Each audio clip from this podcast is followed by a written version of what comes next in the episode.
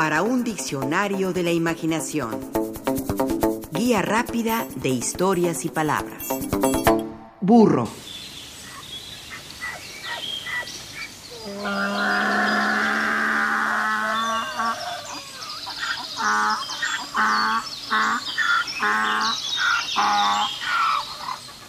El burro que tocó la flauta, las orejas de burro. El apodo de burro para quien es tonto o poco estudioso. El miedo no anda en burro. El juego del burro castigado con todo y sus expresiones y pequeñas violencias como dos patada y cos, cuatro jamón te saco, cinco desde aquí te brinco, el burro de planchar, trabajar como un burro. ¿Qué burro es? No seas burro. El creer que en jerarquías el burro está muy por debajo del caballo son manifestaciones del desdén en que desde tiempo inmemorial hemos tenido al burro, también conocido como jumento, borrico o asno.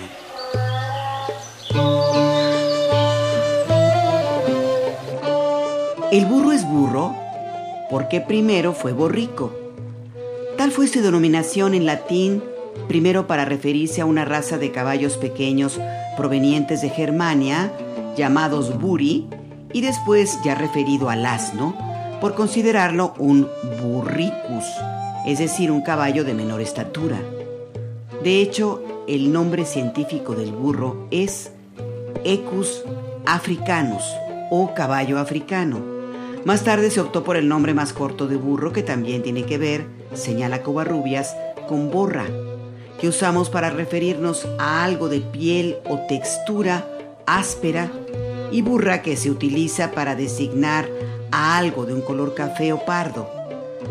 La palabra brown en inglés, que significa precisamente café, posee la misma raíz latina que burra.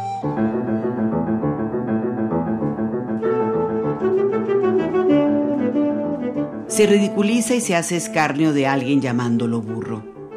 Sin embargo, en muchos sentidos es un animal que no merece tal fama. No es tonto, tampoco verdaderamente terco. Es más bien no tan dócil, lo que habla más de su instinto de andar libre y no con una pesada carga sobre su lomo.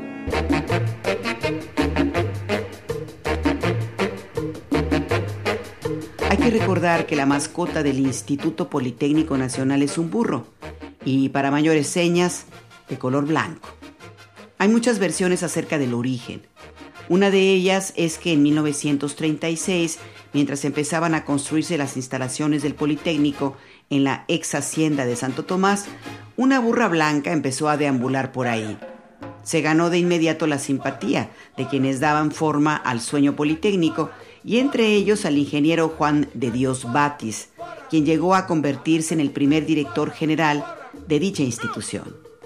El ingeniero Batis le compró el burro blanco a su propietario y desde entonces se convirtió en la mascota y el símbolo del equipo de fútbol americano y del propio Politécnico Nacional. Politécnico, Gloria.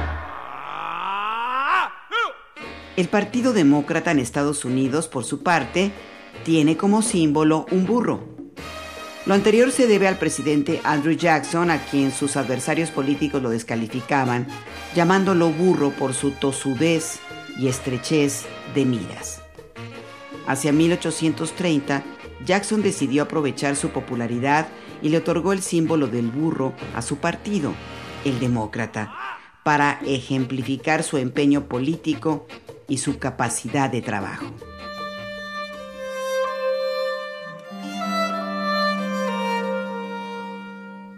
El escritor Sergio Vicario nos recuerda que el burro posee también resonancias bíblicas.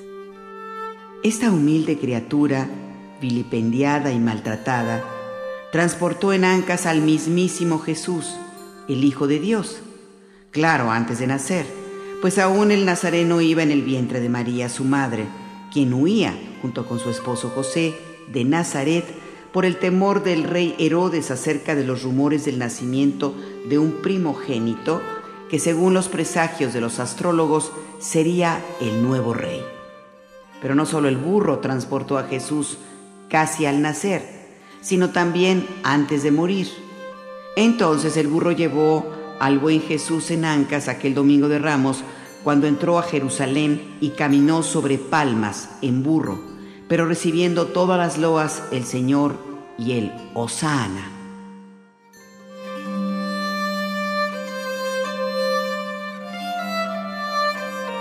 El mismo Sergio Vicario nos recuerda que en su lomo el burro cargó a Sancho Panza y acompañó a Rocinante en sus trémulas hazañas de aquel ingenioso caballero. Cargó a la India María, a la taoísta San Gulao, cargó a papas y plebeyos, campesinos, soldados, niños y damas casaderas. Bueno, ha cargado a media humanidad y por ello se dice que ves burro y se te antoja viaje. También Juan Ramón Jiménez nos ofreció con su buena pluma un burro memorable de nombre Platero que nos hizo reír y llorar. Pero si de honrar a los burros se trata, agrega Sergio Vicario, qué mejor que a través de un apellido de abolengo entre la barriada, la familia Burrón, que si bien don Gabriel Vargas, cuando inició esta historieta en 1938, no contemplaba rendirle un homenaje a estos cuadrúpedos. De hecho, era una forma de sarcasmo a quienes nunca logran lo que quieren, que si bien no son tontos, no lo logran por burros o por burrón, socarronamente.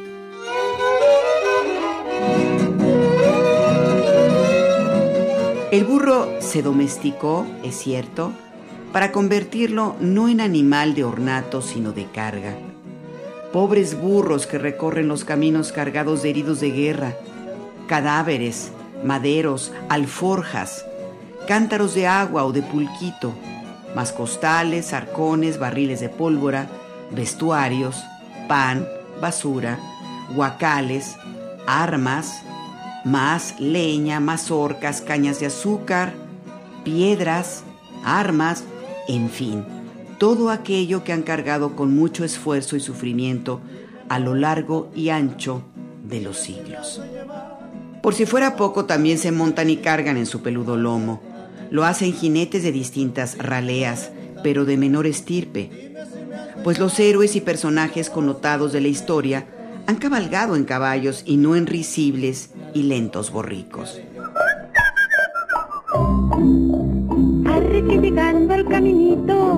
Aquí mi aquí mi Pero hablemos de burros famosos, como el burro borracho de la Roqueta, en Acapulco, los burros pintados de cebras que se ven en la avenida principal de Tijuana, el burro Igor de Winnie Pooh, el burro de Shrek, el burro Alexander de la película Pinocho.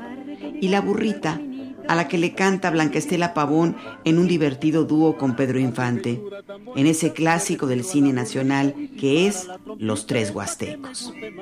Ese famoso tema que dice, arre que llegando el caminito, aquí michú, aquí michú. Arre que llegando al caminito, aquí michú, Aquí Michu. Arre que llegando al caminito. Aquí Michu.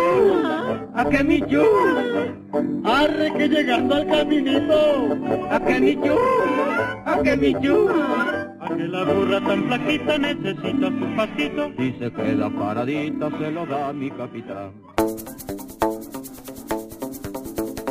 Participamos en este programa Juan Ramírez, Rafael Méndez, María Eugenia Pulido, Mauricio Carrera y Pilar Muñoz.